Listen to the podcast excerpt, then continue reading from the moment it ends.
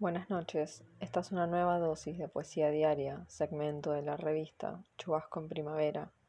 Mi nombre es Valentino Bruno y hoy voy a leer una poesía de Juan Sola. El afecto que me diste es una casa en la que todas las ventanas dan a la parte del jardín donde el césped no crece. Vos fuiste casa de carne hasta el día que la tormenta mojó tus cristales de adentro para afuera y la casa dejó de ser casa porque vos ya no pudiste ser amor y te volviste amenaza.